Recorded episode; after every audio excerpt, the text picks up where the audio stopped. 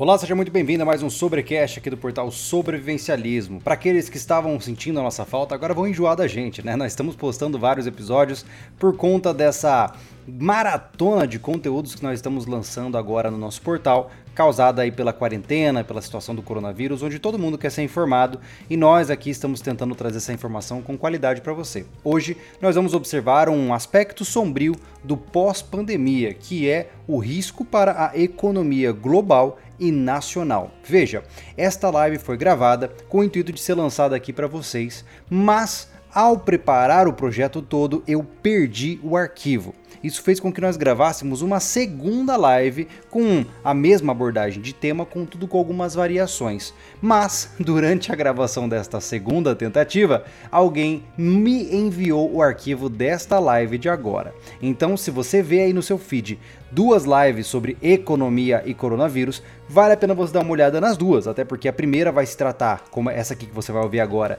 ela vai se tratar mais dos aspectos globais, mais amplos, e a segunda vai estar mais focada no, na situação nacional, beleza? Então já deixo logo de cara esse aviso e lembrando que ainda estamos com alguns probleminhas técnicos aqui, hora ou outro o microfone fica ruim, fica bom, mas enfim. Sigamos em frente, lembre-se de conferir os nossos parceiros aqui na descrição e vamos para o nosso podcast Economia versus Coronavírus, parte 1. Henrique, seja muito bem-vindo ao nosso podcast. Muito legal ter você aqui. Já de cara, antes de você deixar você falar, deixo claro que não é a primeira vez que você vem aqui, já viemos falar sobre economia aqui antes, não é verdade? Exato, é. Apesar de eu ter um canal sobre ciclismo, de vez em quando eu dou umas palhinhas aqui sobre economia. Eu acho Mas, que vale é... a pena, Henrique. Você, por que, que você. É, qual é a tua ligação com a economia? Porque quem te segue te conhece pelo ciclismo, né? É. Bom, eu sou formado em administração de empresas, sempre me interessei pelo assunto econômico. Meu pai é economista, trabalhou com investimento a vida inteira e sempre foi um assunto que me interessou muito. E de três anos para cá, é, até por essa pegada sobrevivencialista assistindo o seu canal, comecei a. Eu entendia o conceito econômico mainstream, digamos assim, mas eu percebia que ele não fazia muito sentido. Eu entendia como, como a teoria funcionava, mas eu percebia que ela não retratava muito bem a realidade. Aí comecei a me interessar um pouco sobre o assunto, até que eu achei a Escola Austríaca de Economia, e mergulhei nos livros e estudo muito sobre o assunto desde então. Então, tenho uma formação aí de economia já há bastante tempo e me aprofundando bastante aí nos estudos econômicos mais que eu entendo como mais corretos há algum tempo já, já acumulando bastante livros sobre, sobre o assunto. Legal, legal. É bom saber ter essa introdução porque às vezes as pessoas não não sabem qual é seu background, né? E é interessante, caso vocês queiram conhecer, a gente já tem um podcast gravado com o Henrique há um certo tempo. Uh, vou deixar o link na descrição após o final dessa transmissão. Mas hoje o nosso papo, ele infelizmente, ele é, ele é um pouco dramático, eu diria, né, Henrique? Hoje nós vamos conversar sobre o risco, o, o pós-risco, vamos dizer assim, a, a sombra que permeia a pandemia que nós vivemos hoje, que é a economia. Já começo com um jargão que eu vi alguém dizer e eu achei que resume bem, né? Muitos estão dizendo que esta crise, esta pandemia, o coronavírus, vai deixar mais falidos do que falecidos. Da onde vem essa concepção, Henrique? É, assim, é, a gente está num momento que a gente estava até conversando isso um pouco aqui offline, né, no qual nós migramos de um momento onde todo mundo estava achando que isso era mais uma mais um H1N1 e de repente tá todo mundo em pânico. e tanto eu quanto você geramos conteúdo falando que esse pânico não deveria acontecer, mas o que esse desleixo anterior que as pessoas estavam achando que não ia ser nada também não deveria acontecer. Sim. E até gostei muito da publicação que o Benê Barbosa fez agora há pouco no, no Instagram dele, falando daquela frase do Benjamin Franklin de quem troca segurança, troca liberdade por segurança, não merece nem a liberdade nem a segurança, né? E eu acho que o que está acontecendo é isso: as pessoas estão entrando em pânico e você está começando a ter medidas uhum. é, extremamente complexas do ponto de vista econômico. Por exemplo, eu vi estados inteiros é, bloqueando todos os seus comércios até o final de abril, e a chance disso gerar um, dezenas de milhões de desempregos. Se você pegar que 80% dos empregos no Brasil são oferecidos né, por pequenas e microempresas que não têm capacidade nem reserva de caixa para segurar tanto tempo assim sem ter faturamento nenhum, a chance de você ter uma falência em massa no, no, no, no país é enorme. É interessante você dizer isso. Uh, peço perdão rapidinho, uma interrupção. Uh, pessoal, veja se o meu áudio ficou melhor agora. Aumentei um pouquinho para vocês. A gente sempre tem esse negócio de volume aqui no podcast, mas vamos lá.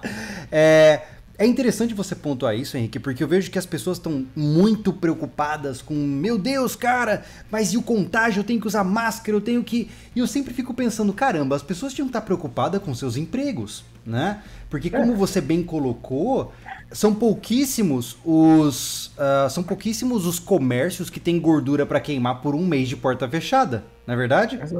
É assim, eu entendo o pânico inicial com relação à questão da, da mortalidade. O cara fala assim, poxa, eu vou morrer, meu pai vai morrer, meu avô vai morrer, uhum. todas essas coisas.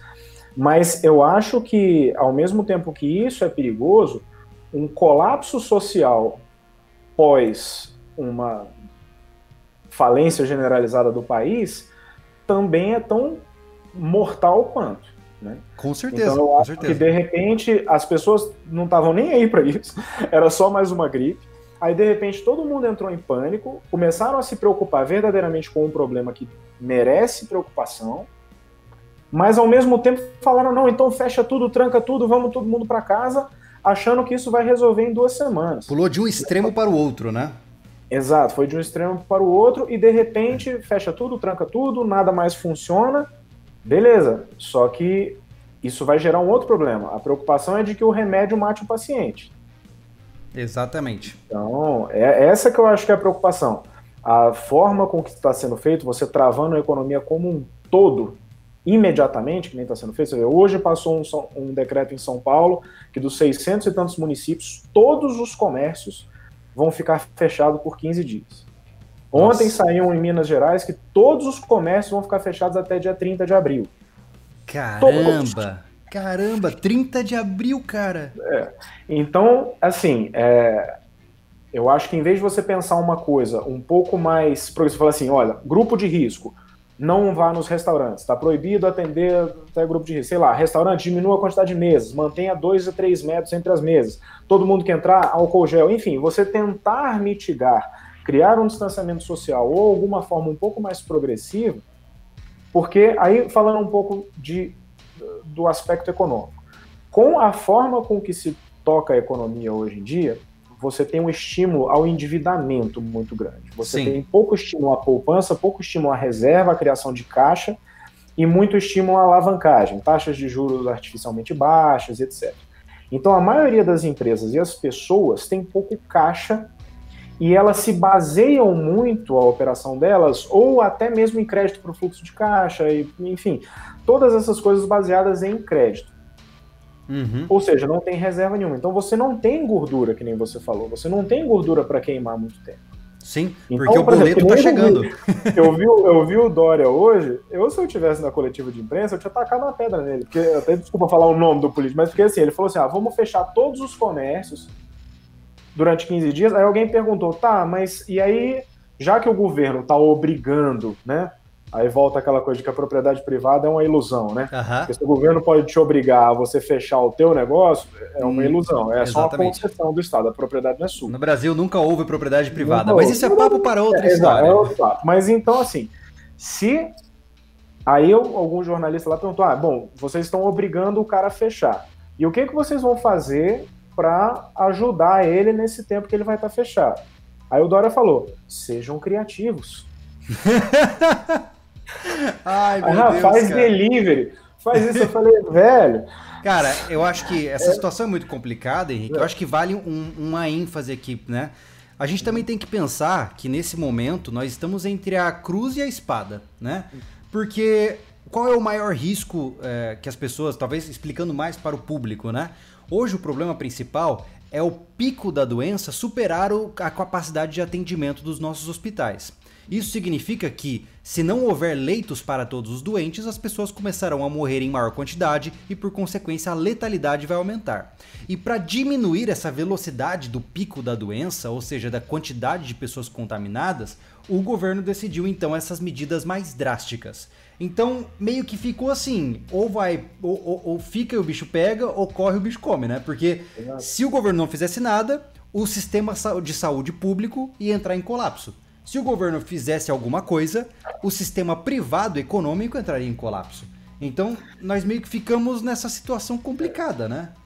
E você tem uma outra situação também, eu tava, tem um canal que eu sigo, para quem entender bem inglês aí, tiver interessado sobre o assunto, chama é, Peak, é, Peak Prosperity, que depois eu te passo até o link, se você quiser deixar disponível, claro. no qual o cara é um epidemiologista e todos os dias, e ele tem um bom conceito econômico também, todos os dias ele faz um resumo de 40 minutos dos principais estudos que estão saindo, dos principais modelos que a Organização Mundial da Saúde está publicando sobre o assunto. Enfim, é bem completo, são vídeos longos, mas para quem realmente quer se informar sobre o assunto é uma, é uma boa fonte. Ele é partidário de você realmente isolar tudo, mas anteontem mesmo ele publicou alguns modelos que falam assim: você corre o risco, primeiro, em todos os cenários você vai ter um colapso do sistema de saúde, porque mesmo na curva mais flat possível que eles fizeram os modelos lá, ela está muito acima do que o sistema de saúde aguenta. Então, esse aí vai para o saco de qualquer jeito. Tá, é lógico entendi. que você tem que tentar mitigar de qualquer forma. Certo. Mas o problema é que ele estava fazendo os modelos lá que o medo que eles estavam tendo era que se você não tiver a tal da imunidade de rebanho, que é quando o vírus passa por todo mundo e aí você desenvolve uma imunidade de todo mundo, isso freia a doença naturalmente, e nem uma vacina, o medo é que quando você tira a quarentena, o vírus volte a correr. Certo, é, até porque essa é a tendência, né? Se a gente ficar até setembro em quarentena e um contaminado sair nas ruas, o ciclo se repete, não é isso? É. Então, assim, eu não sou epidemiologista, eu só estou replicando o conteúdo depois até disponibilizo, que o cara é, aí vocês podem julgar por vocês mesmos. Só estou transmitindo a informação para depois não ficar também, ah, o cara tá falando que não entende. Claro. Mas eu acho, é, acho interessante buscar essas informações mais diretas.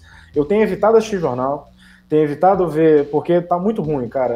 Eu tenho buscado, assim, informações na Organização Mundial da Saúde, nesses epidemiologistas, nas revistas científicas, onde os caras estão realmente publicando um, um, conhecimento mais bruto, no qual você tem que ter um pouco mais de trabalho, mas a informação é um pouco mais realista. Sim, sim, assim, sim, né? sim, sim.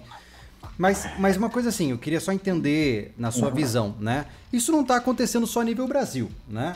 Uh, eu devo fazer um parênteses aqui, até pelos comentários que as pessoas estão acompanhando agora. Tem muita gente falando assim, ah, mas é melhor estar tá falido do que falecido. Sim, gente, a gente não está falando, né, que ah, você tem que ignorar a parte virológica de fato. A gente está comentando um isso, outro aspecto. Né? Isso é uma outra coisa também, né? A taxa de mortalidade do vírus não é de 100%.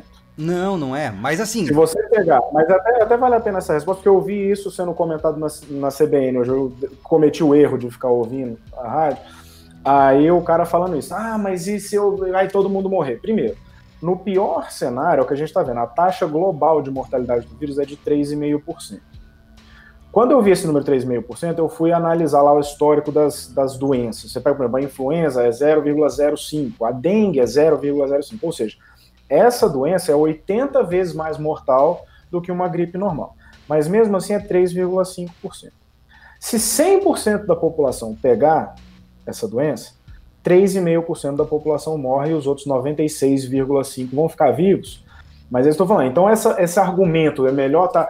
Parece que com certeza você vai morrer se você é, não, é você não eu entendo, cara. O problema é que, é que assim, o que as pessoas têm que entender é isso. Não é que isso deve ser tratado com desleixo, mas é que elas têm que entender que a maioria das pessoas vai ficar viva depois disso. Sim. Só que se você cria um colapso econômico, Aí o colapso o econômico, ele afeta 100% das pessoas. É porque o colapso econômico, ele não vai gerar mortes causadas por insuficiência respiratória, mas vai causar morte por violência, por guerra civil, por uma série de outros problemas. Quando o dinheiro falta, é. quando a economia rui, é. Uh, os países entram em guerra. É assim que funciona, é assim que sempre funcionou, né? E até um, então... um médico mesmo na, na, CBN hoje falou, depois dessas coisas todas ruins da CBN, foi um médico e falou assim, olha, gente, prestem atenção porque essa doença é uma doença que mata pouco, mas quebra a economia do país. Exatamente. Então, assim, vejam então... o coronavírus, o evento pandêmico Covid-19, como um barco, onde nesse barco você tem o vírus e a sombra da crise econômica. É isso a essência da nossa conversa. Mas voltando ao ponto, Henrique, eu queria te puxar para uma coisa seguinte. Não é só no Brasil que isso está acontecendo, né, cara? Vamos para os gigantes da história. Como é que está hoje, por exemplo, um Estados Unidos da vida? É, a, a, minha preocupação maior um pouco com relação a esse negócio do coronavírus é que ele está servindo como bode expiatório para um problema que você já tinha há mais tempo. Você está no final de um ciclo de uma enorme bolha de crédito de pelo menos 20 anos que foi formada pelos Estados Unidos, desde a bolha da .com, que foi uma bolha que aconteceu nas empresas de tecnologia em 2000. Só para voltar um pouco no conceito, uh, o que, que, é uma bolha?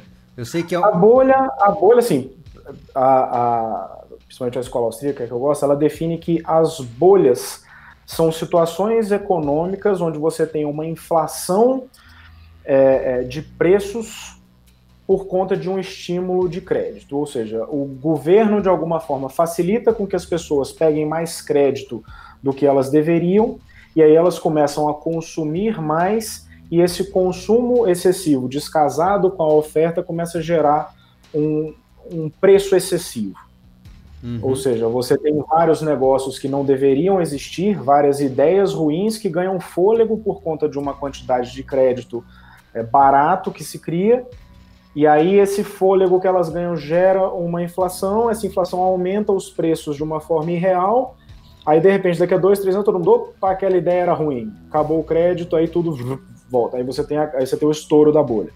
Né? Uhum. Então a bolha é um aumento irreal dos preços ou Entendi. de imóveis, ou de ações de empresas, enfim, são, é esse descasamento da realidade com os preços. Certo, certo, certo. E você vinha nos Estados Unidos para resolver a bolha da .com, eles abaixaram a taxa de juro de uma forma irreal, gerou a bolha de 2008, aí na bolha de 2008 eles injetaram uma quantidade bizarra de dinheiro no sistema financeiro para não deixar ele entrar em colapso, baixaram a taxa de juro para zero durante 10 anos, isso gerou a bolha que você tem hoje. Uhum. Então hoje você tem uma bolha que eles chamam da everything bubble, né? que é a bolha de absolutamente tudo. Tudo uhum. hoje está tá em bolha. E essa bolha estava para estourar. Se você for pegar o. É uma coisa um pouco técnica, mas ah, em setembro do ano passado, a taxa de juros interbancária dos Estados Unidos, que o, o que, que é essa taxa? Quando os bancos vão fechar o dia, um fez um doc para o outro, fez um doc para outro, enfim, alguns estão no negativo, outros estão no positivo, o dinheiro ainda não foi de um para o outro, então eles precisam de crédito para zerar essa conta. Então um banco empresta para o outro um crédito durante um dia, só para ele zerar a conta. Aí o cara fala: Ó, oh, tô precisando de não sei quantos milhões aqui só para zerar, beleza, amanhã eu te devolvo. É só um equalizador de contas. Certo, certo. E essa taxa fica assim, 1, 2%, sempre. Era um mercado bem sem graça. Assim. e em setembro do ano passado, essa taxa saiu em um dia de 2 para 11%. Uau. Isso a última vez que tinha acontecido tinha sido em 2007, antes de estourar a bolha de 2008. Ou seja, alguém estava quebrando. No, duas semanas depois dessa balançada que deu, o Banco Central Americano injetou 400 bilhões de dólares na economia lá para resolver. E aí os bancos falam, não, tá tudo certo com a economia, a economia tá linda, a gente precisou encher 14 bilhões porque tá tudo certo. Resumindo, não, sempre não que o negócio desanda, eles imprimem dólares e jogam no mercado. É, eles recompram título de dívida, é outra coisa complicada também, mas tá. enfim. É, aí, então, eles fizeram essa operação. Agora, antes de ter o problema do coronavírus, eles já tinham injetado mais de um trilhão só esse ano Nossa no, no, no, no mercado, porque tava para ruir, essa bolha de crédito estava para desmontar. Certo. Aí, quando veio o problema do coronavírus. Agora tá tudo eu... explicado. Exato. Aí, até um, é uma analogia bem legal que o Rafael, do, do, do, Ideias Radicais, ele fala assim: na hora que você tem um carro passando sendo a ponte, se a ponte cai, a culpa não é do carro, a culpa é da ponte. Então, o coronavírus, nessa estrutura, ele foi só uma agulha que estourou uma bolha, mas a bolha certo. já existia. Então, o grande estamos... problema é que isso virou uma desculpa para os bancos centrais do mundo inteiro, que estavam todos nessa mesma situação, de administrando uma bolha para ela não estourar, falar: ah, agora a gente tem o coronavírus, ninguém vai achar que o problema era.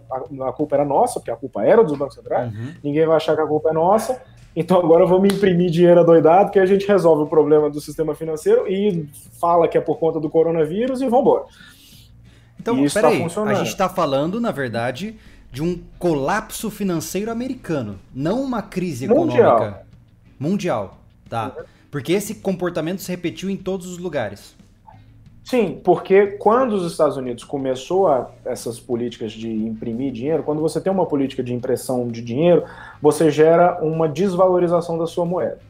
Como uhum. não é interessante para os outros bancos centrais perder, que as suas moedas se valorizem com relação ao dólar, porque tudo é, é, é vinculado em dólar, uhum. então não é tão interessante você. É, é interessante você manter as balanças comerciais estáveis. Certo. Então os certo. outros bancos, os outros bancos começam a fazer a mesma coisa. Uhum. Porque eles não querem mudar a taxa de câmbio. Então todo mundo começa a desvalorizar suas moedas, que eles chamam de currency wars, que é, é um, um, livro do James Rickards, que é bem interessante sobre isso.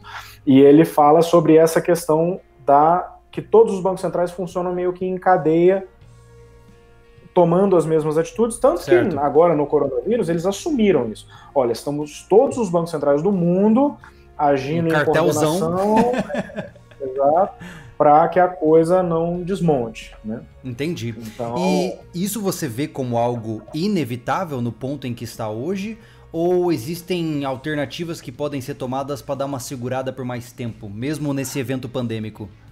A, a vantagem que se vantagem entre aspas, né, de você ter esse colapso financeiro, ficando evidente que a culpa era dos bancos centrais, que era o que iria acontecer, é que você ia mostrar que o rei estava nu, né? Entendi. Agora, nesse caso, a culpa é do coronavírus. E aí e vai ter uma é reconstrução é e tudo continua igual, né? Vai ser só um Ctrl-C, E aí a solução que eles estão dando é justamente essa, de você imprimir dinheiro loucamente, só que isso não funciona. Dinheiro não é algo imprimível, dinheiro é algo que deve ser uma reserva de valor, que ele, ele significa o seu tempo de trabalho, o meu tempo de trabalho, ou seja, você troca tempo de vida por dinheiro. Correto. Então você gasta o seu tempo de vida para você ter dinheiro. Uhum. Se o governo está simplesmente imprimindo. Ele está desvalorizando o seu tempo de vida em relação não, à. E num determinado momento, isso tem uma quebra de confiança nisso daí. E aí, quando você tem essa quebra de confiança, você tem os episódios de hiperinflação. Isso é muito louco você dizer isso, porque eu vejo que nós, né, que não estudamos a, a fundo isso, a, a, maioria de nós não leva isso em consideração. O dinheiro, o papel impresso, dinheiro, ele tem valor porque a gente acredita que ele tem valor, né? Ou seja, no momento que isso é quebrado, você deixa de fato de ter valor naquele negócio. Isso é muito louco, cara. é, por isso que o ouro e a prata sempre foram utilizados como dinheiro especificamente, porque eles eram uma convenção mundial. Você tem vários pontos diferentes no mundo, em momentos diferentes da história de de civilizações que não se comunicavam, que usavam o ouro e a prata como meio de troca, porque era commodity mais aceita, né, uhum. no qual as pessoas mais aceitavam trocar mercadorias por aquela commodity. Então uhum. ela era um meio de troca. Certo. E o dinheiro de papel nasceu como sendo um recibo do Uma ouro. promissóriazinha do ouro ali, vamos Exato. dizer assim. Exato. Ó, eu tenho tanto de ouro guardado num cofre em algum lugar, para eu não ficar andando com esse ouro, eu tenho um papel aqui falando quanto que eu tenho de ouro você aceita esse papel. Se você quiser ir lá trocar pelo ouro, você troca.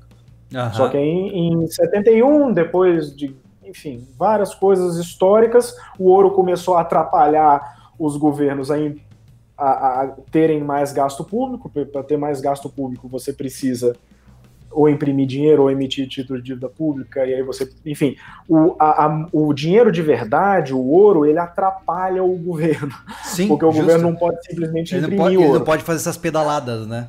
Exato. Então, no último século, eles foram tentando tirar a, a, a, vinculação do ouro com o dinheiro, até que em 71 o Nixon acabou totalmente com qualquer vínculo que o dinheiro tinha com ouro, e pela primeira vez na história do mundo, você teve todas as moedas do mundo fiduciárias, que a moeda fiduciária é justamente isso, é quando você confia que um papel que não vale nada vale alguma coisa. É interessante Entendeu? a gente fazer esse, esse retrospecto aí sobre os conceitos, porque muita gente não, não tem essa compreensão, né? Mas vamos voltar para o prático agora, né? Vamos voltar. O que, que você acha que pode de fato. É, é, não sei se. Óbvio que isso vai ser uma especulação forçada, mas para os próximos meses, O que, que você acha que pode acontecer no cenário econômico do nosso, do nosso Brasil? Você tem como criar uma perspectiva, assim, uma, uma cronologia uh, especulatória? Como os bancos centrais não vão largar o osso, o que vai acontecer é que eles vão começar a imprimir dinheiro loucamente, vão aumentar as dívidas públicas muito. Você vê, todos esses estados, se você lê essas notícias de que ah, o Senado decretou estado de calamidade, ah, o Estado decretou estado de emergência. Se você for ver em todas essas matérias, tem uma entrelinha lá que fala assim: agora estão dispensadas todas as licitações, estão dispensadas todas as avaliações de contratos, estão dispensadas. Ou seja, isso tudo é carta branca para o Estado falar assim: ó, gasta. É um cheque em branco mesmo, né? Por mais. É. Eu achei engraçado que ele fala assim: olha, gente, não é um cheque em branco, mas meio que é, né? É. O, a Europa provou isso, que você descumprir os estados de não poderem gastar mais do que o que eles ganham, enfim. Isso vai ser uma loucura, os estados vão, os governos, com principalmente agora com essa justificativa do coronavírus, vão imprimir uma montanha de dinheiro, eles vão aproveitar esse embalo para imprimir uma montanha muito maior de dinheiro que eles precisavam imprimir para consertar o colapso financeiro, porque o colapso financeiro são assim, são trilhões de dólares por dia. Uhum. O coronavírus não vai custar isso tudo. Não. Entendeu? Mas eles vão aproveitar para botar isso, na, botar isso na conta. Esses uhum. trilhões e trilhões que vão, vão botar na conta do coronavírus. E para nós, e... É, eu digo, e para nós como cidadãos é, normais, né, que não estamos lá na alçada dos colarinhos brancos, ah, como que isso vai chegar pra gente? Inflação. Você vai poder, seu poder de compra vai ser menor. O que antes você comprava com mil reais, agora você precisa de três para comprar. Não, e assim, o título de dívida pública, a dívida pública, ela é uma ela é uma espécie de uma fraude. Porque, por exemplo, se você for pegar um financiamento, vamos supor que você pegou um financiamento para consertar a sua Cherokee. Lá. Tá, vamos lá. você vai ter que um dia chegar no banco e falar assim, banco, tá aqui o dinheiro que você me emprestou mais os juros, certo? Você vai ter que pagar o principal mais os juros. A dívida pública, por que, que eu falo que ela é uma fraude? Porque o governo, ele vai pegar e vai falar assim, população, me empreste um bilhão de reais, que eu te pago esse um bilhão de reais daqui a 10 anos, mais juros. Uhum. Certo. Então Aí, pega quando... dinheiro do povo para fazer isso. Isso. Tá. Isso é a dívida pública. Por isso que chama certo. dívida pública, que é o governo se financiando do público. Tá. Aí, daqui a 10 anos, o que, que ele vai fazer? Ele vai pegar esses 10 bilhões e vai torrar. Certo. Ele vai torrar esses 10 bilhões ou para pagar coronavírus, ou para pagar a estrada, ou para pagar, enfim, uhum. qualquer gasto público que ele queira fazer. Aí daqui a 10 anos, em vez dele voltar para o público e falar assim, público, tá aqui o principal mais os juros, o que, que ele vai fazer? Ele vai emitir mais título de dívida pública e vai Entendi. pegar outros 10 bilhões de outras pessoas e vai pagar as pessoas lá de trás. É tipo assim, eu peguei dinheiro do Fernando, agora eu pego o dinheiro do Mário para pagar o Fernando. É isso. Exato. Só que o governo pode fazer isso porque é ele que define a regra. Então a dívida pública é isso. Uhum. Por isso que a dívida pública não diminui nunca justamente porque você tem sempre o governo se refinanciando de outras dívidas para pagar as dívidas anteriores. Correto. E aí, hoje em dia, basicamente o que a gente paga de imposto não é para pagar a escola, não é para pagar estrada, não é para pagar, é para pagar juro da dívida. Entendi. E a dívida cobre os gastos é, é, governamentais. Certo. Entendeu? Certo. O governo ele vai fazendo para os gastos correntes e ele usa os impostos para pagar os, os, os, juros da dívida. Geralmente tá. não dá, fica em déficit, ele precisa emitir mais dívida para pagar o buraco que ele, que ele vem. Então, todo ano que você vê isso aí, ah, o governo fechou com um rombo de 160 bilhões. O que, que significa isso? Que dia 1 de janeiro do ano seguinte ele vai precisar emitir 160 bilhões de dívida pública para fechar a conta do, do ano anterior. É tipo o cara que compra fiado e pega dinheiro do próprio lugar para pagar. É, Meu é. Deus. Bom. E aí eles vão começar a fazer isso para é, pagar todos esses custos a mais. E quando você começa a elevar demais o percentual da dívida pública em relação ao PIB, ou seja, o já é perto de 100, né? Tá ouvindo, Júlio? Acho que... Sim, sim, tô ouvindo. Deu só uma variada aí, mas tô ouvindo. Tá. Mas, ou seja, hoje no Brasil está perto de 100%. Você pega economias que nem o Japão, o Japão é 230% do PIB a dívida pública Uau. deles. Meu e aí Deus. o Japão não cresce em 30 anos. Uhum. Por quê? Porque a, a, influência do governo na economia passa a ser tão grande e o governo fica salvando a economia o tempo todo, que o governo fala assim, não, a empresa tá para quebrar, tem alguma problema, bota dinheiro público lá dentro. Ah, tem alguma montadora grande para bota dinheiro público lá dentro. Ou seja, não existe um estímulo econômico para que os negócios sejam é, lucrativos. É interessante Por... você pontuar isso aí, Henrique, mas tem uma coisa que eu acho que as pessoas estão esquecendo. É, eu tô, hora ou outra te interrompo, porque eu vejo que os comentários vão fluindo para um lado diferente, mas Gente, uma coisa que é primordial para vocês entenderem o que a gente está falando aqui é o governo, né, o Estado não gera prosperidade, tá? O Estado não gera dinheiro, ele não tem como ganhar dinheiro com suas ações. Tudo que financia o Estado é o setor privado, beleza? Então tudo que a gente está falando aqui do dinheiro, do governo pegar dinheiro, do governo pagar dívida, ele está falando tudo de pagar para o setor privado, porque o, o Estado não faz nenhum tipo de não tem lucratividade nenhuma. Tô correto, Henrique? Exatamente. Ele, ou ele se financia através de dívida pública ou através de impostos, que é a mesma coisa. Porque o que vai pagar a dívida é tirando dinheiro. E a dívida pública ela tem um segundo efeito maléfico, porque, por exemplo, se não existisse esse conceito de investimento seguro em título público, porque é uma fraude, então não é seguro, é, você teria as pessoas que têm dinheiro guardado investindo em outros negócios. Uhum, então você teria uma retroalimentação da economia. Então pessoas investiriam em outros, por exemplo, ah, o Júlio tá o canal, beleza, Júlio. Ó, eu tenho um monte de dinheiro guardado aqui, eu não tenho o que fazer com esse dinheiro. Toma um pouco de dinheiro aqui para ver se você financia, enfim, você aumenta o seu canal. E aí, uhum. se você der certo, você paga o cara de volta. Ou seja, uma riqueza que foi gerada de forma legítima é transferida para uma outra pessoa para que essa pessoa faça um outro negócio e gere mais riqueza. E aí vira um processo, né?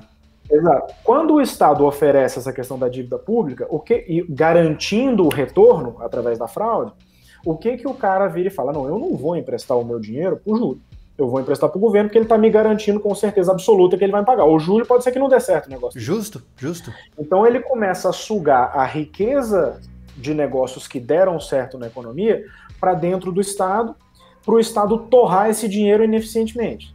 Cara, então, além de, além de consumir os impostos, ele tira, é o que eles chamam de rentismo, né? Que o rentismo é uma coisa muito ruim para a economia. Que pessoas que ganham muito dinheiro, em vez delas usarem esse dinheiro para recolocar na economia, elas dão para o Estado, o Estado torre esse dinheiro e o negócio não. eu, eu tô, a, coisa não gira, Eu tô de cara, você tá falando isso, eu tô de cara e penso assim, cara, se esse negócio já mal funciona em tempos normais, como isso ficará em tempos onde quem provê a riqueza está congelado, né? E é por isso, né, Henrique, é, que agora a gente volta pro começo da conversa, né? Uhum. Ou seja, vocês já veem que o sistema ele é bizarro, ele é construído de uma maneira, sei lá, foi um macaco cego e meio surdo que escreveu esse negócio. então, é, imagine agora que aqueles que provêm a única fonte de riqueza, que é o setor privado, está sendo castrada por conta desse processo de quarentena. O que é que vai acontecer, não é mesmo? Por isso que eu falei, vai, você vai ter uma impressão em massa de dinheiro, eles vão começar a injetar dinheiro no, no, sistema financeiro de uma forma muito grande. O Banco Central Americano já sinalizou que ele não vai injetar dinheiro só no sistema financeiro, ele vai começar a comprar ativos reais, uhum. ou seja, ele vai começar a comprar imóveis, vai começar a comprar ações de empresas, vai começar a ou seja, o Banco Central vai passar a ser dono de partes da economia real. Uhum. E não simplesmente assim, ah, banco, você tinha um título de dívida pública, me devolve esse título que eu te pago. E aí isso está dentro do sistema financeiro, isso pode ser usado como crédito, mas isso vai para alguém e esse alguém compra alguma coisa. O Banco Central diretamente vai começar a comprar. Certo. É... Então, a... aí eu faço uma, peço uma reflexão para quem está ouvindo. Qual o sistema que, já que o pessoal que segue o sobrevivencialismo, possivelmente, ou tem alguma tendência liberal ou libertária e alguma coisa anti-vermelha, né? Qual qual que é o sistema de governo que vocês conhecem, no qual o governo começa a mandar cheque para casa das pessoas para que as pessoas comecem a pagar suas contas? e o governo passa a ser dono de tudo, dos imóveis, das empresas, não sei o que, que é isso, né? Ou seja, qual a tendência que nós estamos indo? É, vale enfatizar, né, né Henrique, que Curiosamente, eu vejo muitas pessoas que, que são muito avessas à, à, à, à instituição estatal como um todo, né? Uh, clamando por ações estatais. Né? Ah, o governo tinha que ativar o toque de recolher, o governo tinha que. Senhores, dar poder absoluto para um governo que já é bastante influente absoluto. na nossa vida é, é um poder absoluto mesmo, né? Ele é perigosíssimo, porque esse mesmo poder pode ser usado para quebrar tudo de vez. Da, da mesma. a, gente, a gente já tem relatos, né? Acho que foi em Pernambuco. Teve uma farmácia onde o cara perdeu 50 mil de estoque de álcool gel, máscara e luva, porque o governador foi lá e confiscou aquilo para o bem público. Imagine que, se você acha isso bacana, agora imagine que, que esse mesmo ato pode ser direcionado para pessoas e aí o governo bate na tua porta dizendo assim: ó, eu preciso de metade da comida que você tem guardada aí para o bem público. Você entende? No momento que você dá poder para o Estado fazer essas coisas, você dá poder para ele fazer isso consigo também, com você, com a sua família. Então a gente tem que tomar muito cuidado, porque nós estamos numa, zona, numa corda bamba terrível agora. Se você dá espaço para o governo gastar o quanto ele quiser e fazer o que ele quiser em nome de parar a pandemia, você vai quebrar o setor privado, você vai é, garantir que os próximos 5 a 10 anos sejam de colapso financeiro brutal para nós, e mais do que isso, você vai estar tá abrindo mão da sua liberdade. Isso é muito perigoso, né? E essa é a minha crítica, assim, da mesma forma que eu criticava quando estava todo mundo falando que era só um resfriado há 20 dias atrás, quando eu fiz o primeiro vídeo, que eu até falando com você, quando eu fiz o primeiro vídeo preocupado com o coronavírus, no Brasil tinha um caso. Uhum. então, e aí, aí agora eu tô falando, na época eu tava assim, vocês estão tratando isso como se isso não fosse nada, isso é um problema sério. E agora eu tô criticando da mesma forma que tá todo mundo achando que vale tudo, que vale a pena você entregar todas as suas liberdades, que vale a pena você abrir as pernas pro Estado de qualquer forma, Uhum. Por conta do. Ou seja, as pessoas foram de um extremo para o outro e estão fazendo a coisa errada do mesmo jeito. É. Né? É, é, um, é um, uma desculpa boa o suficiente, né? Para abrir é, as porteiras. O argumento né? da segurança, ele é sempre. Né, a, a melhor forma de você aumentar o poder estatal é você oferecer segurança. Na verdade, eu acho que é induzir né? o medo para oferecer a segurança, né? Exato. Não é à toa, vale o parênteses aqui. Hoje, senhoras e senhores, o problema da violência no Brasil não é resolvido, não é por falta de recursos, é por falta de interesse, né? e até assim, a, por exemplo, uma das melhores formas de você resolver um colapso financeiro, por exemplo, é justamente você tirar o Estado da jogada. É você desburocratizar o máximo possível as coisas para que qualquer pessoa que tenha uma boa ideia consiga abrir uma empresa. Uhum. E não esse desestímulo que você tem que, ah, que se você passa do nível de faturamento, você passa do simples para o lucro Meu presumido, você se arrebenta, enfim. Você não tem noção você... do quanto eu odeio isso, cara. Você é, então, você desburocratizar o máximo possível, tirar todas as regulamentações, todos os, todos os certificados de tudo que você tem que ter para abrir qualquer sorveteria, para que as pessoas possam criar empregos abrir empresas e criar empregos, ou seja, gerar renda jogada para que elas comecem a gerar emprego. Sim. Tanto que boa parte das crises antes da crise de 29, que foi quando o governo começou a influenciar demais na economia, se resolviam muito mais rápido. Porque a crise é um processo extremamente deflacionário, ou seja, os preços caem muito. Os uhum. aluguéis caem, os preços dos imóveis caem, o preço da mão de obra cai, tudo cai. Sim. Então, ou seja, você tem uma perda de riqueza muito grande, mas ao mesmo tempo você gera muitas oportunidades de negócio, porque está tudo muito barato. Certo. Então, certo. às vezes, nenhum cara que tem um pouco de dinheiro guardado tem uma ideia e fala: opa, o aluguel ali tá barato. Tá Na barato, crise, tá alguém vai ganhar dinheiro, né? Enquanto um chora, o outro vende lenço, né? Exato. É. Só que quando o governo ele burocratiza demais a economia, isso não acontece. Correto. Correto. Porque aí o cara fala, pô, vou abrir um negócio, tá, mas aí eu tenho que tirar isso, não sei o que lá, pisco, fins, ah, não, não vou mexer com isso não. Vamos lá. É, vamos tentar agora deixar palpável, né? Nós temos quase duas mil pessoas nos ouvindo nesse momento. Muito legal. Henrique, cara, o que que. Todo, todo mundo odeia a gente, de maneira geral. Mas é, vamos lá. Olha só. O, qual, qual seria uh, a probabilidade de haver uma corrida aos bancos? Por exemplo, uh, para aqueles que não entendem esse termo, tá, gente? É quando as pessoas começam a ficar com muito medo de uma crise econômica e saem sacando todo o dinheiro possível de suas contas para guardar embaixo do colchão. Tô correto? É essa a definição mais clara, Henrique? Sim. É, hoje em dia, por exemplo, nos Estados Unidos isso é praticamente impossível, porque sempre que começa a acontecer algumas, alguma crise, eles tiram os, os, os... Você é proibido de sacar dinheiro. É mesmo? Então, eles podem fazer foi, isso? É. Não, mas fazem. e olha que é a terra da liberdade, hein? É, não, é. Essa é a maior ilusão que existe no mundo, é falar que os Estados Unidos é a terra da liberdade. Né? Então, é, então assim, Depende, porque, por exemplo, o Banco Central, semana passada, ele em um dia ele injetou um trilhão e meio de dólares na economia e a bolsa continuou caindo. Ou seja, a confiança nessa ferramenta dos bancos centrais não está mais tão lá em cima. Está flutuando já. Agora, quando é que você vai ter essa quebra de confiança? É impossível de prever. Tá. Você entende, isso é o que eu gosto muito da escola austríaca, a escola austríaca fala que é, é a arte de você olhar com serenidade para o caos. Ou seja, você consegue fazer uma análise conjuntural no qual você sabe que vai dar merda, mas uhum. você não sabe exatamente quando é que vai dar uma merda. Você sabe que a conjuntura vai dar uma merda. Mas a quando que você vai ter uma corrida bancária? Quando que as pessoas vão deixar de confiar no dólar como sistema monetário mundial? Quando que isso vai acontecer? Hum, não se sabe. Os e... caras podem continuar chutando essa bola para frente mais 20 anos. Sim, mas uma sim. hora isso vai desmontar. E qual seria a sua orientação para, vamos dizer assim, para a economia familiar? O que, que você diria para um pai de família, uma mãe de família, enfim, para uma pessoa que não tem investimento, aquele cara que tem um dinheirinhozinho guardado ali na poupança. O que, que você diria para uma pessoa como essa? Cara, é, hoje é muito difícil você falar qualquer coisa, é o que você fala, né? Sobrevivencialismo ou preparação, você tem que estar preparado antes de acontecer. Na hora que já aconteceu, já é pois tarde é, demais. Né? é, eu, por exemplo, quando eu comecei a estudar isso, eu gosto, eu acho muito interessante essa ideia de você alocar de 10 a 20% do que você tem de valor investível em ouro uhum. ou prata. 10 a 20% Por... é bem ousado, né?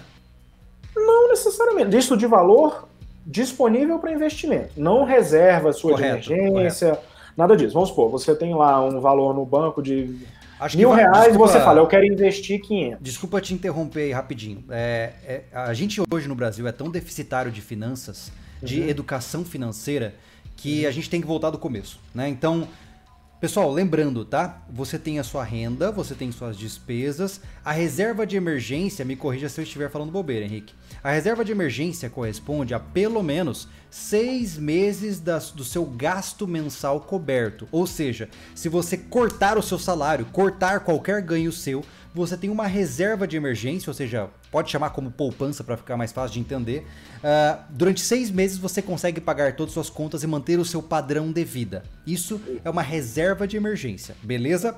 Quando o Henrique fala em investimento, é algo que está além da reserva. Então, só para começar aí, 99% dos brasileiros já estão ferrados. Porque eu nem eu tenho reserva de emergência, mas continuemos. Mas isso é outra coisa dessa política de, de, que os bancos centrais têm. Porque hoje os bancos centrais são todos guiados por uma teoria que se chama teoria keynesiana, que foi do John Maynard Keynes. E o John Maynard Keynes ele achava que a poupança era uma coisa ruim para a economia. Porque ele acreditava que a poupança era um dinheiro que não estava em circulação na economia, então essa, esse ato deveria ser desestimulado. Uhum. Então as pessoas não deveriam guardar dinheiro porque estava lá o governo para tomar conta delas e elas não precisavam ter uma reserva para elas mesmas. Tá. Então esse era o conceito. Então isso vem sendo desestimulado no último século, porque as pessoas tenham cada vez menos poupança, tanto que nos Estados Unidos, a terra da liberdade, se fala, cara, se você não tem um histórico de crédito, para você é muito ruim, porque você deveria ter um endividamento qualquer. É, eu vejo que eu, como pessoa, sem olhar por esse lado amplo, né, é, é, muito clara a tendência a trabalhar no crédito. Muito claro. Né? É, é, vendida uma visão hoje em dia de que o trabalho no crédito é mais prático, mais simples, é mais rápido, você pode comprar as coisas parceladas. Usa o é, dinheiro dos outros. É, né? é verdade, cara, é verdade. É, tanto que eu brincava, eu sempre eu, eu, parei de usar crédito na minha vida, né? E aí eu comecei a, a, brincar, eu, quando eu passava no crédito, eu falava assim, olha, eu tô comprando, eu só não sei se eu vou pagar, mas eu tô comprando, né? Porque essa concepção do crédito, né, cara? É complicado. E... Porque a teoria, a teoria dos mercados que existia antes do, do Keynes era a teoria dos mercados, ou a teoria do Jean-Baptiste Say, que é a teoria de Say, que eles falam, que era que para que você gere riqueza, você precisa primeiro fazer algo produtivo. Com esse algo produtivo você vai ganhar dinheiro. Aí esse dinheiro que você ganhou, você poderia gastar ele com algo imediatamente, aí você, ou você postergar essa sua vontade de consumo para você poupar esse dinheiro. Poupando esse dinheiro, com esse dinheiro poupado, você investiria esse dinheiro no seu negócio e aí você ganharia produtividade e aí sim você teria uma geração de riqueza. Ou seja, Correto. você ganhou dinheiro, você reinvestiu esse dinheiro, isso melhorou a produtividade, você teve um ganho de riqueza. O Keynes pensava o contrário. Não, é só a gente botar crédito na praça que tá tudo certo. Entendi, entendi. E aí você gerou esse desestímulo à poupança. Resumindo o que a gente estava falando, então, hoje em dia você tem muito pouca poupança. Então você falou, o que que o brasileiro pode fazer hoje, o cara que não tem poupança? Nada. que agradável. Yay, acabou a live, vamos embora dormir chorando. É. Mas é sério, porque assim, é, se você não tem uma reserva de emergência, você está vendido. Correto. Você tá, você tem que esperar mesmo que o Estado imprima dinheiro e te dê algum dinheiro. É, é o que você tem para esperar. Entendi. Só que é porque você está funciona. vulnerável. Isso vai gerar um colapso econômico, mas é o que você tem para fazer. Correto. Uh, então, mas mediante essas possibilidades, né, pessoas que hoje estão com uma situação financeira delicada, o que elas têm que fazer é segurar os gastos para fazer esse dinheiro durar mais, basicamente. Exato. É Exato. isso. Tentar manter alguma fonte de renda de alguma forma, tentar é, manter o seu emprego de alguma forma ou arrumar fontes extras de renda Aquele negócio que eu falei do ouro, por que, que eles falam do ouro? Porque quando você investe de 10 a 20% em ouro, geralmente quando você tem tempos de crise, o ouro se valoriza demais, porque justamente as pessoas perdem a confiança nos ativos financeiros e partem para os ativos mais reais e o ouro é um deles. Então uhum. você tem uma contrabalança, por exemplo, você tem 80% da sua carteira em ações e 20% em ouro. Quando você tem uma crise muito forte, isso em, em valor inverte. Ah, faz sentido. Faz sentido. Seu, entendeu? Então ouro é como assim se fosse uma apólice uma pólice é uma seguro de, de investimento. contra bancos centrais. Entendi, é, porque quando a confiança no dinheiro cai, o valor do ouro ah, sobe. Cara, isso. que interessante é, isso, é cara. Essa, é essa a, o contrabalanceamento que eles fazem. Então não vale a pena você botar dinheiro demais no ouro, porque o ouro é um ativo, justamente por ele ser muito estável, ele não varia muito, então você não vai ter esses ganhos da bolsa, que saiu de 70 mil pontos para 100 e não sei quantos mil pontos. Você não vai surfar essa onda, que é interessante que você surfe, se você entender disso, mas, é, e aí quando isso desmontar, o, o, o ouro sobe, entendeu? Você fica com uma carteira mais segura. Que interessante, cara. Mas isso, isso é, isso assim, é para quem tem dinheiro guardado. Mas hoje, cara, é que eu tô me preocupando, porque as pessoas estão demandando demais ações estatais. Eu fiz um vídeo ontem falando sobre isso lá no meu canal e todo mundo, gente, vamos confiar nos nossos governantes, vamos confiar nas autoridades. Aí eu falei assim, gente, há duas semanas esses caras estavam falando que isso não era nada. cara, é muito louco, né? E essa atitude deles matou um monte de gente, porque eles falaram que não era nada. É, é... Aí agora você vai confiar nos mesmos caras, cegamente. Isso, não. Desculpa aí te falar, mas é uma coisa que eu, eu falo, essa questão da estatística de 3,5% de letalidade, ah, parece pouco. Mas quando é o seu avô que vai morrer, é, é 100% de letalidade. Isso é perigosíssimo. E, e uma pessoa que, por exemplo, eu que tenho na minha família, eu tenho quase quatro pessoas dentro do grupo de maior risco, acima de 80 anos, né? Cara, para mim já é um, um semi-apocalipse, né? E aí ainda, dependendo do estado para proteger essas pessoas, não, não dá, não dá, né? Então é muito complicado. Ah, só um parênteses, tá, pessoal? Agradeço quem tá doando aqui nesse momento, fazendo doações de superchats. Já já a gente abre para perguntas e a primeira coisa que eu vou fazer é ler todos os superchats de quem colocou aqui durante a nossa conversa, beleza? Mas Henrique, me diz, se de fato, se de fato não, depois, quando essa crise se estabelecer, qual, quando vai ser que a gente vai começar a sentir o impacto dela? E qual é a estimativa para a gente se recuperar dela? Cara, eu tava vendo de novo esses modelos que estavam sendo apresentados lá pelo, pelo, pelos últimos estudos que saíram. Você tá tendo aí um pico mundial da doença entre maio e junho. Meu Deus, tá longe. Mas é aquilo, é muito difícil de prever isso, porque é um vírus que ninguém conhece, é um vírus que aparentemente já teve três mutações só nos Estados Unidos. Então, aí apareceu o remédio da malária lá, que aparentemente está tá, tá gerando alguma coisa. Então, assim, é uma situação Tem muito, muitos, muitos poréns, né? Muitas vertentes, né? A, o que eu defendo é que, que as pessoas tenham como princípio não dar tanto poder assim para o Estado. É isso que eu acho que é interessante as pessoas terem. Terem cuidado com a doença, mas entenderem que não é assim, ah, o Estado está 100% certo, ele sabe tudo que ele está fazendo, ele tem todas as informações e a melhor fonte que tem é essa. É. Não é. Ou ele está então, assim, na, ele tá na má intenção ou está na tentativa e erro. Exato. É, e aí, principalmente nesse cenário de que está sendo um bode expiatório para resolver um problema que já existia. Então, agora, quando é que isso vai resolver? Depende muito, porque, por exemplo, quais vão ser as ações do governo? Se o governo resolver abrir a carteira mesmo, e, ah, beleza, as empresas que agora vão passar dois meses fechadas, vão começar a ficar sem crédito, vão precisar de dinheiro para pagar seus gastos correntes. E aí o governo começar, ah, não, toma crédito para todo mundo, toma dinheiro, tá, tá, tá, isso no curto prazo você resolve o problema, mas você não tem depois. um colapso, digamos assim, mas você vai gerar um problema enorme lá para frente. Uhum. Se eles não fizerem nada, você pode ter um colapso daqui a dois meses e aí não se sabe o que, que vai acontecer. Então, assim, são muitas as. O que eu acho que vai acontecer é isso. O governo, em algum momento, ele vai começar a dar dinheiro para todo mundo. Tá, entendi. E aí o buraco vai estourar mais pro final do ano ou no ano que vem. Aí é aquilo, é, é difícil de prever quando é que isso vai estourar. Tá. Mas eu acho que é isso que vai acontecer. Os Entendi. governos vão abrir a carteira, vão dar dinheiro para todo mundo, que nem o Trump já disse que vai fazer. Sim. O Trump já disse, já cancelou os financiamentos, ninguém precisa pagar mais nada. Nossa senhora. é, tá tudo certo. E a, e a então bola de neve ela vai começar agora, né? Praticamente na virada do mês, né? Que é quando os boletos começam a vencer, não é mesmo? E Exatamente. aí o setor privado vai demandar alguma ação do Estado para que eles possam continuar existindo e a gente vai entender o quanto a gente vai estar tá cavocando buraco, é isso? É, é, é, tudo isso muito difícil de prever, né? Tudo muito difícil de. Mas o, o cenário é esse, as, as, as possíveis é, soluções são essas, de que o, realmente o Estado imprimiu um bom dinheiro. E eu só acho complexo isso, porque da forma com que eles estão fazendo, eles estão usando um apoio popular por conta do pânico para usar de medidas tirânicas, basicamente. Uhum, é, com esse apoio popular, porque a população está demandando isso. Sim. Né, a população está falando, seja é meu o momento senhor, mais perigoso que existe, cara. Seja meu senhor, e eles estão tomando essas meu medidas. Amigo, eu, e depois sabe... eles vão demandar o outro lado. Tipo assim, agora que você tomou as medidas tirânicas, agora me salva porque você me, me arrebentou. É aqui. muito então, louco então, isso aí, me... cara. É muito louco. Eu acho que se, se, se a presidência, Senado, seja lá quem for, propor que pessoas suspeitas com a doença podem ser compulsoriamente retiradas de suas casas, as pessoas vão aprovar, cara.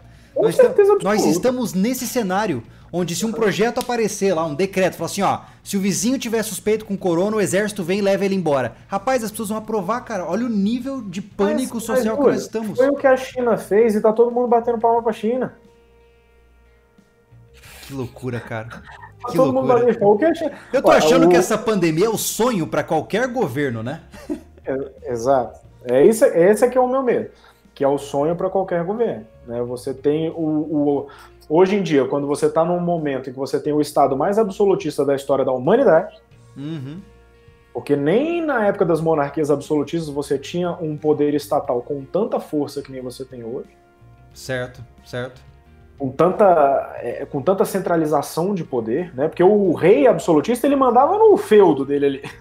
Hoje em dia você tem um presidente que manda em bilhões de pessoas. É muito louco, cara. Então, e você tem poucos governantes, então se esses governantes de repente se juntam assim, galera, estamos com uma desculpa boa para sentar a marreta aqui, vamos sentar? Basicamente é isso, né? Se houver má intenção, e hora ou outra sempre há, o mercado está aberto para eles, né? Mas olha, vamos abrir agora para umas perguntas, pessoal? Essas nossas lives, eu, eu, tenho dificuldade, confesso, quando, quando a gente começa a falar desse negócio de economia, eu tenho que prestar 100% de atenção no que você está falando, porque é um negócio muito complexo para eu entender. E aí eu não consigo olhar muitos comentários, mas vamos lá. Ó, eu vou começar aqui pelos nossos é, superchats. Obrigado, Marcos, virou membro. Sad, Cláudio Queiroz disse aqui, ó. Infelizmente temos pessoas esperando e confiando em governos. A exemplo SP, que ainda o governador está se recusando a medidas drásticas. Bom, ele não tá tão assim, né? Ele falou para você ser criativo no seu negócio. ah, o pessoal falando do microfone. Ó, o AL Edições. Júlio, podemos esperar alta no preço dos alimentos? O que, que, você acha, Henrique? Sim, né? A inflação basicamente vai se traduzir Sim. em repassar o, o custo elevado para as pessoas, né? Exatamente. Você pode ter deflação em algumas outras coisas, tipo preços de aluguel, preços de imóveis, preços de coisa. Mas se você tiver uma escassez de alimentos, obviamente você vai ter uma, um aumento no preço. E não só isso, né? Com dólar a 5 reais, qualquer um que trabalha com importação tá ferrado e qualquer um que trabalha com exportação também, né? Exatamente. Uh, olha só, o Leonardo Henrique nos doou dois reais e disse: começando a reserva de emergência do Júlio. Obrigado, Leonardo. Mac tá Passerini. Um atrasado, mas tá viu, né? Mac Passerini, muito obrigado pela sua constante, seu constante apoio. Ó, o Márcio disse: tem uma bicicleta que vale 5 mil. Devo vendê-la? Um abraço, Júlio e Henrique. Sou fã inscrito dos dois. E aí, ele vende ou não, Henrique? Uai, depende do, das suas necessidades. Como é que tá? Tipo, se você por exemplo, se mês que vem for faltar comida para tua família, torra a bicicleta. Mas se não, mantém ela aí, porque vai ser bom pra sua cabeça. É, é verdade, é verdade. Olha só, o Frederico perguntou: devo vender ou guardar os meus dólares? Cara, por enquanto, guardar, mas fique esperto. Porque pode ser que daqui a pouco você vale a pena vender. Guarda, mas fique esperto. Troca, troca um pedaço dele por ouro. uh, vamos lá. Tem um cara Tem... que alucina. Você compra ouro aqui no Brasil, cara. Vai lá, compra. É verdade, é verdade. Uh, tem um cara alucinado perguntando aqui se tem algum risco do mercado de narcóticos quebrar. Não, esse nunca quebra. É. Esse é o único que não segue a regra, porque, é porque ele não é influenciado não é pelo Estado. Pelo governo. É, o mercado, o mercado de narcóticos ilegais é a prova de que o livre mercado consegue subsistir a qualquer crise. Exatamente. Por mais triste que seja, né? Uh, o Vinícius Guerreiro perguntou: seria um bom momento para guardar uma deflação nos imóveis e investir? É, é o que eu estava falando agora. Possivelmente isso. Possivelmente você vai ter uma deflação de boa parte da, da, das coisas. Porque todos esses, esses estabelecimentos que estão fechados ou que não estão funcionando, ou qualquer coisa do tipo, ou seja, eles estão com estoques lá dentro e eles não estão conseguindo vender da forma é, normal que eles venderiam então, possivelmente, você vai ter muitas promoções, pessoal tentando queimar estoque, para você fazer alguma renda que seja para você cobrir seus gastos emergenciais. Uhum. Então, você pode ter, num primeiro momento, uma situação de deflação. Certo. Então, é, e os imóveis sim, porque você vai ter uma queda, isso num segundo momento, você vai ter uma queda generalizada da renda das pessoas, com desemprego, com tudo isso, então vai sumir dinheiro da, da praça, digamos assim, então as pessoas vão começar a baixar o preço das coisas para que as coisas voltem a ser comercializadas. Então você uhum. tem toda a crise tem esse processo deflacionário. É aquela história, né, cara? Independente de qualquer intervenção do governo, uh, as pessoas só vendem as coisas porque os outros estão dispostos a pagar aquele valor, né? Então, se hoje cola eu anunciar minha casa para vender por 500 mil, Beleza, se eu achar um vendedor ótimo, um comprador ótimo. Mas se eu anuncio por 500 mil e ninguém compra, eu vou ter que baixar para 450, 400, 300. Não interessa quanto que ela custou. Exatamente. As pessoas não entendem que assim, o preço de uma coisa não tem nada a ver com quanto ela custa. Exatamente. E sim quanto ah, ela preço... é, é, valor percebido para o mercado, né? Exatamente. A utilidade que aquela coisa tem para uma pessoa. Então, por exemplo, um copo d'água, se você está muito bem hidratado, coisa vai pagar um real nele. Se você estiver no deserto morrendo de fome, se você tiver 50 reais, vai dar 50 reais. Então, é a utilidade que aquilo tem, não interessa quanto que aquilo custou. Justo, justo. Então, uh, e até se por um acaso o preço de venda for abaixo do que o que ele custou e você não consiga convencer ninguém de comprar aquilo por um preço superior ao que ele custou, significa que você está fazendo uma alocação equivocada de recursos produzindo aquele produto. Ou seja, aquele produto não deveria existir. Entendeu? Ele, que interessante é, isso, cara. É uma outra. Ó, o Gabriel me perguntou algo interessante aqui. Eu, eu não sei como é, como é a resposta para isso. Ó, o Gabriel disse: se o Estado não lucra, por que ele compra ações para aumentar sua participação no mercado? Ele geralmente não compra ações, ele compra, ele tem empresas estatais. Hum. Aí você pode ter que nem está acontecendo com, com o Banco Central americano agora, que ele está ficando disposto a comprar é, empresas, reestatizar empresas, mas é isso, você está num processo de reestatização. Tá, entendi. Né? Tá. Aí, mas o Estado ele não, ele tem empresas públicas ou empresas de economia mista, essas coisas, mas é, não acontece com muita frequência essa coisa de que ah, o Estado compra ações de empresa. Não é, não é, tão comum isso, não, que eu saiba. Olha só, o Vinícius fez uma pergunta até boba. Ele perguntou: devo comprar munição sempre? Sempre? Sempre. Todos os dias. Não importa o que está acontecendo. Ah, céu tá limpo, compra munição. Céu tá compra. tá nublado, compra Exatamente. ah, vamos lá, olha só. Deixa eu dar uma olhada em mais algumas perguntinhas e aí em breve a gente vai avançando. Oh, o Enoch já tá causando pânico aqui. Não deixem dinheiro no banco, o Estado pode tomar de você. Vem uma boa pergunta. Você acha que há possibilidade do Estado confiscar dinheiro de contas privadas? Sim. Tipo, sim, tipo 50% ou sim, muito provavelmente 99%? Não, não, não sei essa, essa probabilidade, mas é, para evitar uma corrida bancária, que nem você falou, para evitar algum pânico generalizado com relação a, a, a coisa assim, existe essa possibilidade. Por isso, novamente, a questão do ouro, o ouro físico, você comprar ouro físico mesmo e guardar em algum lugar, enterrar ou qualquer coisa do tipo, é que você tem uma reserva financeira fora do sistema bancário. Correto. Correto. Porque qual, qual que é. Aí a gente vai para uma questão, só, só prolongar um pouquinho essa resposta, porque o que, que acontece hoje no mundo?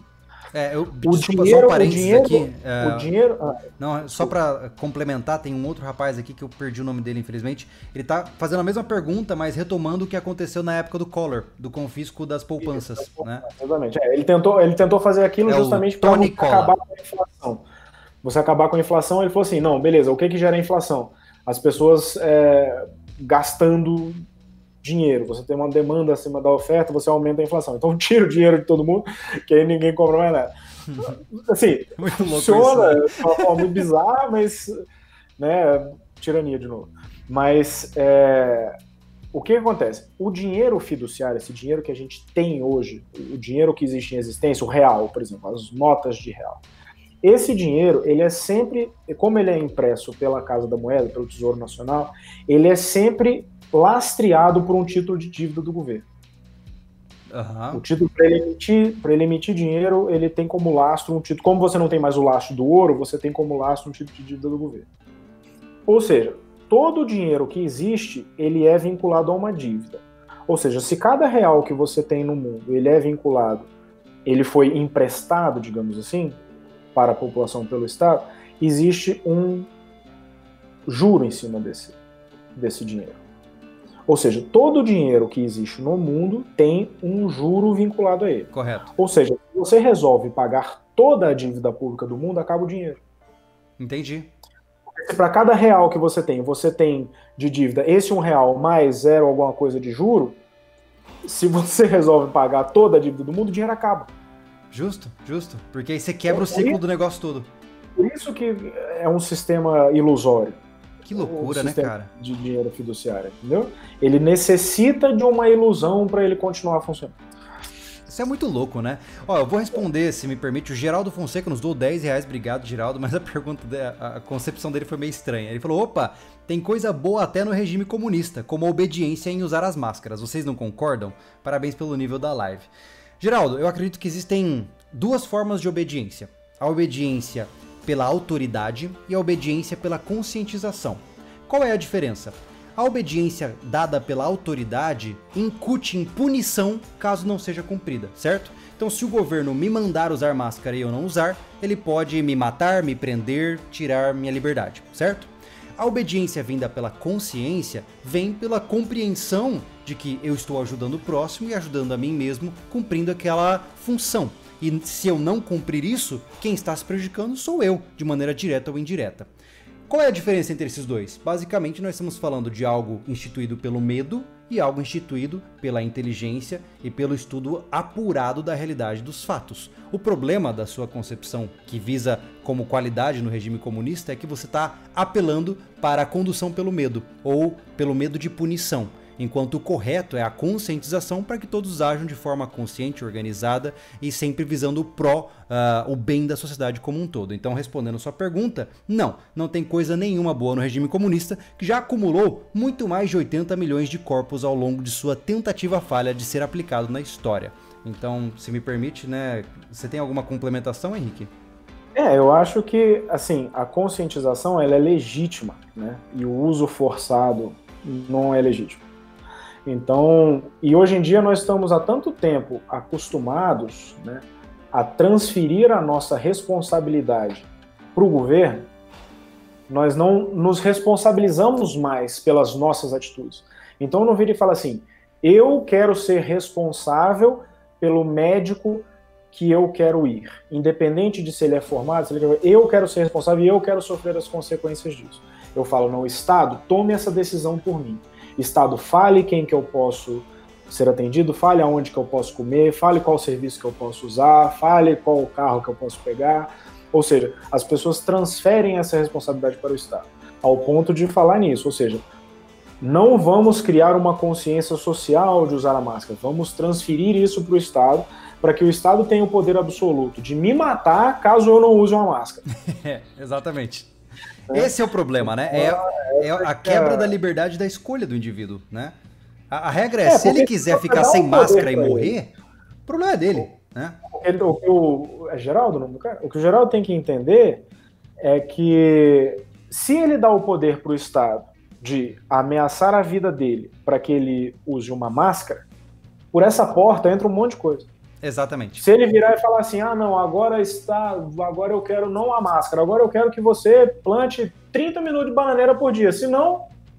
É isso aí. Você já abriu a Entendeu? porta, né? É aquela. Desculpa falar isso, mas não tem essa de só a cabecinha.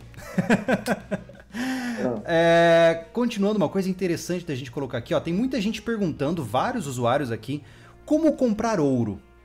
Você, você, qual é o meio mais fácil de comprar? Porque as chances de comprar um ouro falseta na praça é alta, né?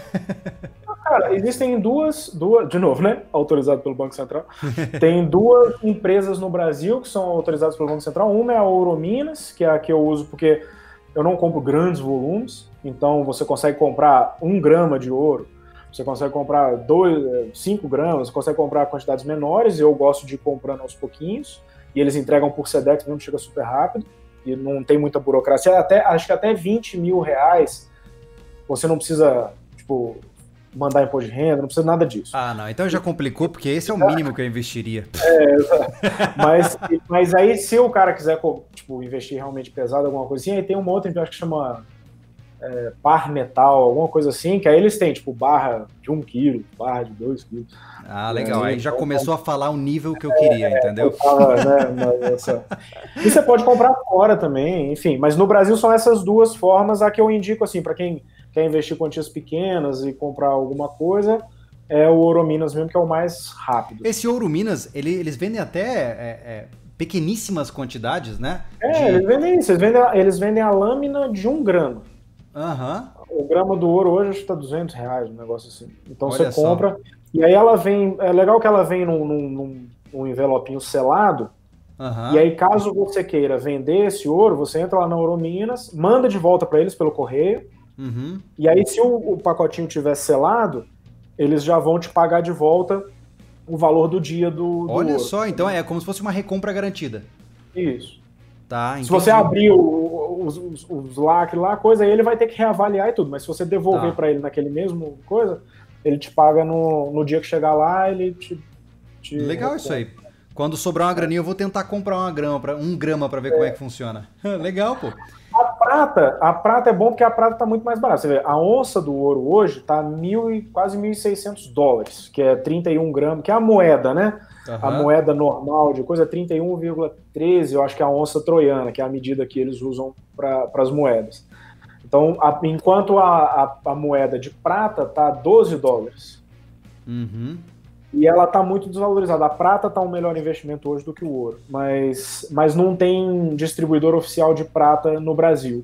Olha só. Para você comprar, você comprar fora. Então, para quem quer investir menos, tipo assim, sei lá, quer investir 50 reais ou alguma coisa assim, aí às vezes vale a pena comprar prata fora, entendeu? Entendi. Cara, legal. É como eu falo, infelizmente esse cenário ele é, ele é bastante assustador porque para a população geral ele, ele nos deixa completamente vulnerável, né? É, eu vejo assim que a, os indivíduos que hoje têm dinheiro para investir, que têm reservas de emergência, têm de fato parcelas do seu da sua renda destinadas para investimento, eles já também têm o conhecimento necessário para tentar contornar os possíveis problemas que surgirão. Agora, o microempreendedor, né, como é o meu caso aqui, uh, o, o, funcionário, né, essas pessoas estão reféns da situação, né?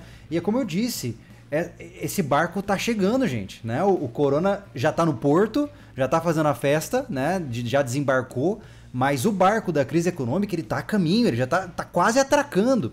E, e nós não temos muito o que fazer, né, cara? Isso é assustador. É, né? e o que as pessoas não entendem também é que esse processo do governo de ficar pagando tudo, de de dívida pública e tudo, isso é uma forma de você enganar a população dela achando que ela não está pagando a conta. Uhum. Porque o que acontece? Quando você, se você precisasse cobrar, cobrir esses custos aumentando o imposto, a população entende que o aumento de imposto é uma coisa que ela não quer. Ela não quer mais pagar imposto. Então, se o cara fala assim, ah, eu vou, beleza, eu vou pagar o coronavírus, então eu vou aumentar imposto aqui, a população fala, não, dá outro jeito. Aí o que, que ele faz? Ele emite título de dívida pública, porque emitindo título de dívida pública, ele gera um processo de um dinheiro artificial entrando no mercado, uhum. e aí através desse processo de recompra de dívida pública, imprimindo dinheiro e tal, ele gera um processo inflacionário. Não, no final, quem roda é a gente, né? Não, e o processo inflacionário, o que, que ele faz? Ele come o poder de compra da população. No final dá na mesma, então, né? É, você não paga imposto, mas o seu dinheiro vale menos. Sim. Então, no final, é o que você falou. O governo não paga nada. Quem paga é sempre a gente. Sim. Então, ele pode repassar ah, o, governo... boleto com vencimento maior, mas ele sempre chega pra gente, né? Mas como 99,9% das pessoas não entende como é que esse processo do governo pagar as coisas através de dívida pública e impressão de dinheiro vai diminuir o poder de compra delas, uhum. as pessoas aceitam isso. Certo, certo. E até votam nisso. E por isso que eu digo, é muito louco isso, cara. Por isso que eu digo, é, Henrique, muita gente fala, né, pessoal da área de investimento, muitas vezes fala assim, ah, ter sua casa própria é, não, não faz sentido hoje em dia, né? Tem várias linhas de pensamento desse tipo, né? Mas eu, como sobrevivencialista, hoje eu tô sentindo na pele isso. Pô, eu moro de aluguel. Se cortarem a minha renda por três meses, amigão, tô na rua, eu viro, eu viro um mendigo, né? Então, é, a orientação que eu daria para as pessoas hoje é aquilo que a gente tem feito, cara. Você vê, a gente lançou um vídeo foi ontem sobre como montar um estoque para dois meses de comida com 100 reais. 100 reais. Cara, se tudo der errado na sua vida, se você tem a sorte aí de ter sua casa própria no seu nome, né? Pelo menos virtualmente dizendo, é, você. É um é, teto. Exato, você tem um teto. E com 100 reais você tem dois meses de comida, né? Então, a educação financeira pode dizer que tudo isso é uma loucura, mas é o mínimo do mínimo, né? Então, busque, já que nós não podemos, nós meros mortais, não podemos é, fazer nada para nadar nesse mar dessa economia global que, como o próprio Henrique demonstrou, é extremamente complexo, nós temos que apostar no básico, né? E o básico é tem um lugar para você dormir, tenha comida para você comer, né? E de alguma forma tente ganhar dinheiro com o que você sabe fazer. Hoje, como eu sempre digo, cara, aprenda a carpir um lote, aprenda a construir, aprenda a reformar, aprenda habilidades básicas que numa situação de necessidade podem te tirar de uma furada, né? Então pode soar um pouco dramático isso, né? Ainda mais no momento atual, mas nunca se sabe, cara, nunca se sabe, né? Eu sempre ouvi isso do meu pai, né? Meu pai, ele é, é ele é músico, ele desde os 13 anos ele é pianista e hoje ele tem 81. Então, ele tem uma história gigante com a música ele sempre falou para mim isso. Ele falou: "Júlio, não importa no, o que esteja acontecendo. E ó, meu pai é de 1940, tá? Ele pegou pós Segunda Guerra Mundial, né? Uh, e ele fala, filho, de, não interessa o que aconteça no mundo. Eu tenho capacidade de pegar um piano, pegar um violão, sentar numa praça e pegar os centavos do dia para poder comer no dia seguinte. E de certa forma é isso, é sobrevivência, né?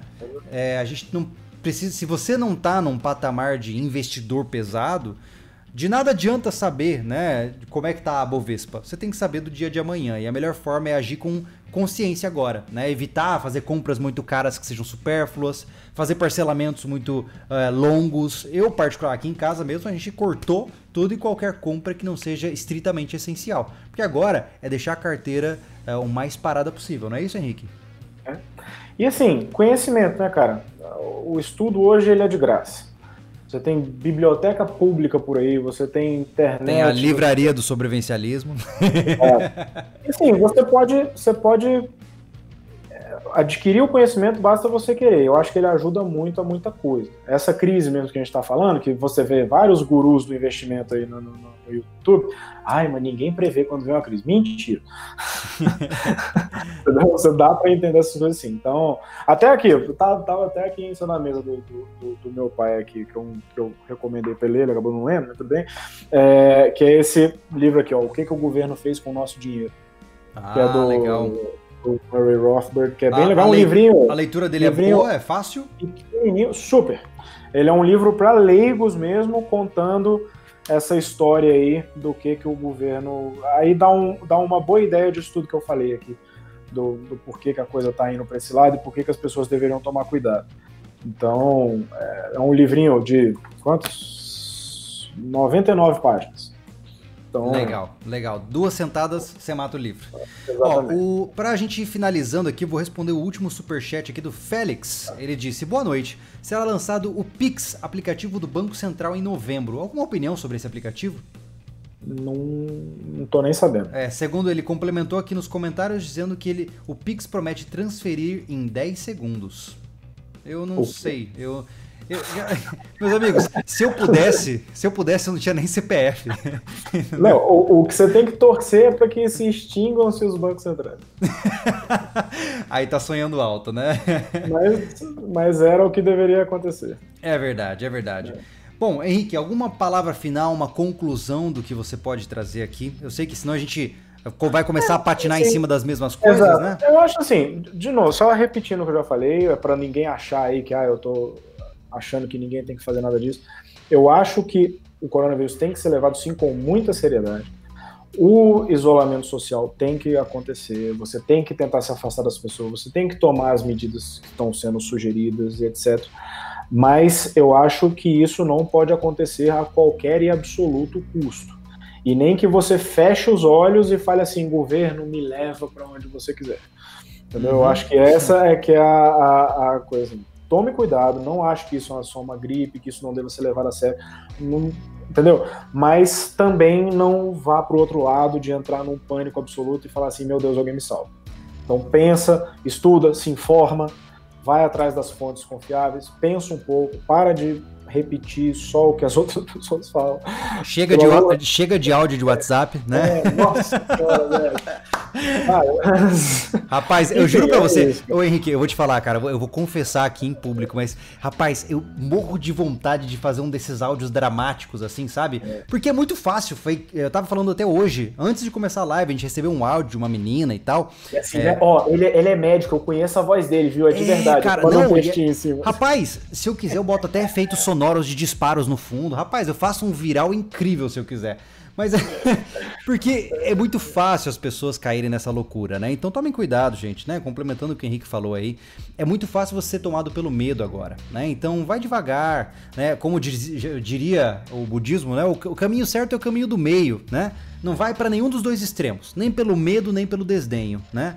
É, o negócio é ficar atento, vai dando uma olhada no cenário, né? Como disse o Henrique aí, observar o caos no meio da tranquilidade, né? Olhar o caos com serenidade, para que você possa tomar decisões inteligentes, estratégicas e não inflamadas. É isso? O sobrevivencialismo é isso, né, cara? É, é assim, é você ter a percepção que algo pode acontecer. Eu acho que essa, isso é o que eu aprendi com o sobrevivencialismo e com você, que é você ter na cabeça de que as coisas podem dar errado. E as pessoas hoje muito de hoje em dia, principalmente essas pessoas que estão agora em pânico e xingando a gente, elas ficam assim: "Ah, nada pode acontecer. Minha vida tá tudo certo, tudo, tá, tá tudo sob controle, esses caras que ficam pensando são tudo maluco. Aí de repente acontece alguma coisa, ela não tem nenhuma estrutura mental para lidar com aquilo. Uhum. Aí ela desespera. Sim. Aí ela entra num parafuso. E ai é. meu Deus, alguém me salva. O nosso então, canal hoje ele tá assim, sabia? Né?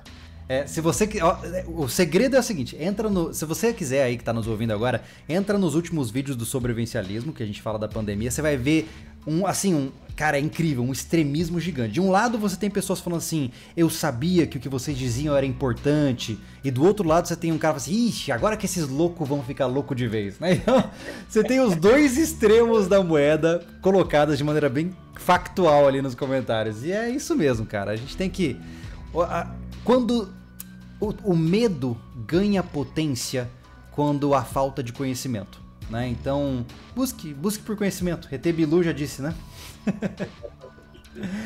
Henrique, obrigado pela sua presença, obrigado pelas duas mil pessoas que nos acompanharam por grande parte da live aqui, obrigado pelas doações. Uh, mais alguma coisa, meu jovem? Não, cara, só agradecer mesmo, agradecer aí, pedir desculpa se alguém se sentiu ofendido com alguma coisa. E é isso, cara. Tomar cuidado, prestar atenção, se informar. É isso aí. Vale lembrar, né, Henrique? Se alguém quiser acompanhar o trabalho dele, uh, o Henrique tem um canal de ciclismo, que é o Pra Quem Pedala, e tem um canal secundário também. Então, eles podem encontrar o seu canal secundário lá no, no PQP também? Sim, acho que é, acho que é HB Andrade, Henrique Andrade, sei lá, depois eu confirmo. Quando eu te passo o link. Maravilha, fiquem à vontade. Bota Henrique conferir. Andrade lá no YouTube que vocês vão me achar. Henrique Andrade no YouTube, vocês vão achar o homem. Maravilha. Senhoras e senhores, obrigado, uma boa noite, um bom dia, uma boa tarde para você. Nos vemos no próximo Sobrecast e ficamos por aqui. Até a próxima. Valeu!